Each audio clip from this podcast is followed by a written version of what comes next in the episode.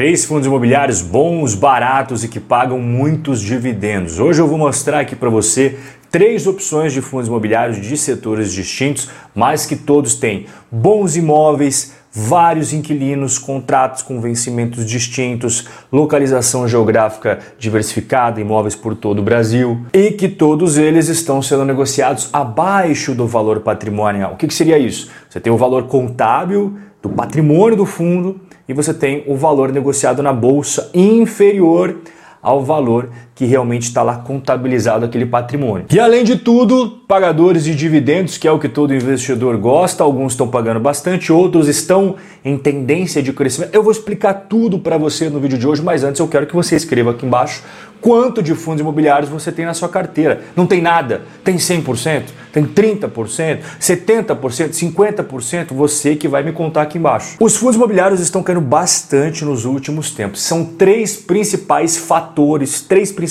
motivos que estão fazendo as cotas dos fundos imobiliários despencar na bolsa. Primeiro, a inflação. A inflação vem crescendo, está realmente incomodando já. E o mercado está esperando um IPCA de 9,5% ainda em 2021 e 4,3% em 2022. Segundo fator, a preocupação com as contas públicas do Brasil, né? porque já estão fazendo aí um negócio para botar coisa que não estava prevista no orçamento. Se realmente acontecer, como estão falando aí, botar, sair do papel e botar em prática, eles ficam preocupados com a questão da inflação. Pode pressionar mais ainda a inflação, esse descontrole fiscal aí do governo. E o terceiro ponto é a taxa Selic. Ela estava 2% há pouco tempo atrás, veio subindo, subindo, subindo, chegou em 7,75% na última reunião que teve do Copom e vai ter outra em dezembro. E a perspectiva é que suba de novo para 9,25. Então, o pessoal está acreditando aí que vai chegar a 9,25 agora em dezembro de 2021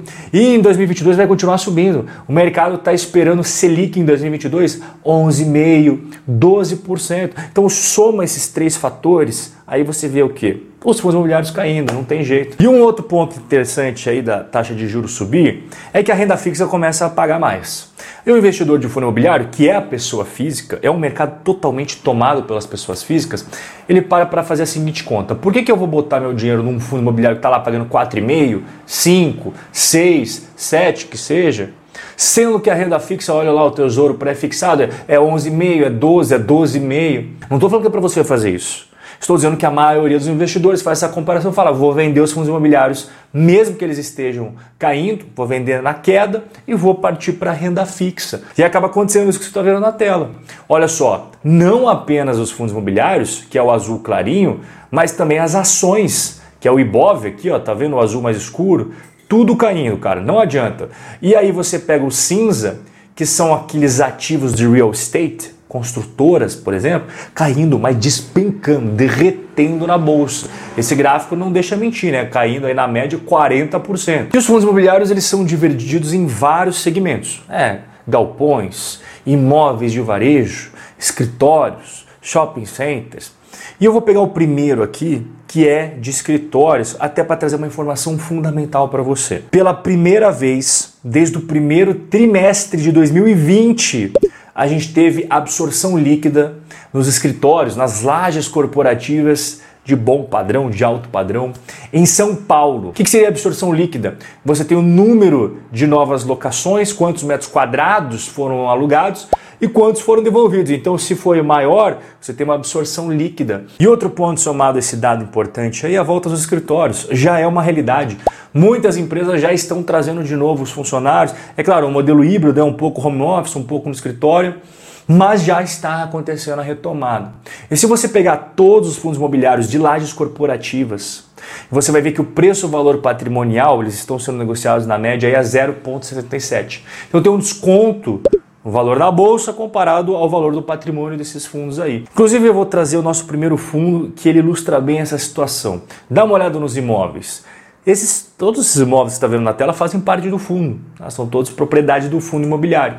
Eles estão localizados, a sua grande maioria, São Paulo, é claro.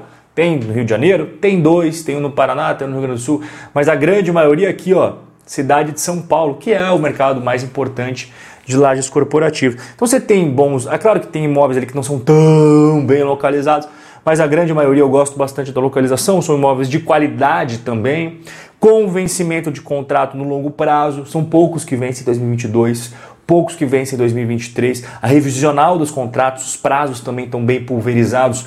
Isso traz mais tranquilidade para o investidor e está tendo desconto. Né? Olha, dá uma olhada, o valor do patrimônio comparado com o valor na bolsa. Você vê que tem uma diferença, na bolsa está sendo negociado abaixo do valor patrimonial, é exatamente aquela relação ali embaixo que eu deixei em amarelo. Preço valor patrimonial 0,75, um desconto considerável. Mas afinal de contas, por que está tendo esse desconto? Cara, é muito simples. Por causa da taxa de vacância. Tá, o mercado ainda está um pouco preocupado com isso. Os números estão mostrando melhora, mas ainda as pessoas precisam sentir aquela firmeza. E tem toda aquela questão que eu acabei de explicar para você, né? Inflação, juros, problema fiscal, tudo isso acaba somando para ter mais desconfiança. Hoje, a vacância dos escritórios, as lajes corporativas de alto padrão em São Paulo, está em 23%. E o preço por metro quadrado é outro indicativo se o mercado está aquecido ou está meio desacelerado. Geralmente, quando ele está aquecido, vai subir no preço por metro quadrado. Não é isso que aconteceu. Então, no terceiro trimestre, comparado ao segundo trimestre, caiu o preço, cara. Tava R$ 99,00 o metro quadrado, agora na média está sendo negociado a 97 o metro quadrado os aluguéis. E este gráfico é o do nosso fundo, o HGR11. Olha só, a vacância específica dele até caminha em linha com a vacância que a gente está vendo nos escritórios em São Paulo, né? na casa dos 25%, 26%. E aqui o quadradinho mágico, para a gente comparar no final, a gente vai somar, inclusive, tudo aqui bacana para você. Número de imóveis, área bruta locável, vacância física, preço, valor patrimonial e dividend yield anualizado. Esse foi o nosso primeiro fundo imobiliário. Agora a gente vai partir para o segundo fundo imobiliário. Outro segmento, segmento de shopping centers. A recuperação dos shopping centers já é uma realidade. A gente teve um momento de fechamento em 2020, prejudicou demais os fundos imobiliários. Depois teve uma retomada, lembra disso? Voltou a abrir e fechou de novo. Aí tivemos uma segunda retomada. E é isso que a gente está vivenciando até agora, porque agora está tudo aberto, é jogo de futebol, é evento, é shows, as pessoas já estão saindo na rua e, obviamente, frequentando os shoppings. Isso já está refletindo, inclusive, no dividend yield dos shopping centers. Em abril, sabe quanto que estava o dividend yield na média do segmento? 3,5%, baixíssimo. Agora, sabe quanto que está? Já dobrou. 7%. Esse gráfico ilustra bem as vendas de shopping centers hoje em 2021 comparado a 2019. Ah, por que não 2020? Porque 2020 estava fechado, vai comparar com o quê? Não tem nada de venda. então a gente vê aqui que teve uma queda no começo de 2021, que foi a segunda fase do fechamento, só que com a segunda reabertura, as coisas voltaram a melhorar e agora a gente já empatou, ó, tá vendo aqui, ó, outubro, tá vendo? Outubro 2021, as vendas de 2021 já se equipararam com as vendas de 2019. Já tá voltando tudo à normalidade. E a gente obviamente vai falar de um fundo imobiliário de shoppings aqui. Esses shoppings que você está vendo na tela fazem parte da carteira deste fundo, inclusive eles estão diversificados em todas as regiões geográficas do Brasil. Tem no norte, tem no sul, tem no nordeste, no sudeste, no centro-oeste, tudo que é região do Brasil, cada pontinho colorido que você está vendo aí é um dos ativos deste fundo. Duas coisas muito importantes que você, como investidor de fundos imobiliários, tem que analisar nos shoppings: inadimplência e taxa de ocupação, que é exatamente isso que está na tela. Olha, o cinza escuro é o ano de 2021. Então a gente vê que a inadimplência, começo do ano, estava elevada e veio caindo, veio caindo. Né? Quando tudo volta ao normal, todos os dados melhoram. E a taxa de ocupação, olha só, a taxa de ocupação sempre na casa dos 91, 92. Então tem baixa inadimplência, tem alta taxa de ocupação, mas ainda assim tem desconto. Já teve um desconto muito maior, mas ainda assim tem um desconto. Dá uma olhada, valor do patrimônio, valor na bolsa, a relação preço-valor patrimonial 0,84, que não é todo mundo ainda que se atentou para a recuperação do shopping centers e também tem muita gente com medo da inflação, com medo do aumento da taxa de juros. Não adianta, tá voltando ao normal, tá voltando ao normal, tá? E esse gráfico ilustra bem até especificamente do VISC 11, que é o que? A retomada da primeira fase, o fechamento que ocasionou aquela retração na recuperação e a nova retomada que está indo de vento em popa. Está indo bem, está crescendo e quando a gente coloca no nosso quadradinho mágico mais um ativo aqui, você vê que ele está com dividend yield que pode, pode melhorar, Quanto maior, mais pagar dividendos. Quanto mais vendas, mais dividendos, melhor aqui toda a situação. A vacância dele é bem baixinha e está aqui os números. Depois a gente vai comparar tudo junto, porque agora a gente vai para o terceiro fundo imobiliário, terceiro e último de hoje.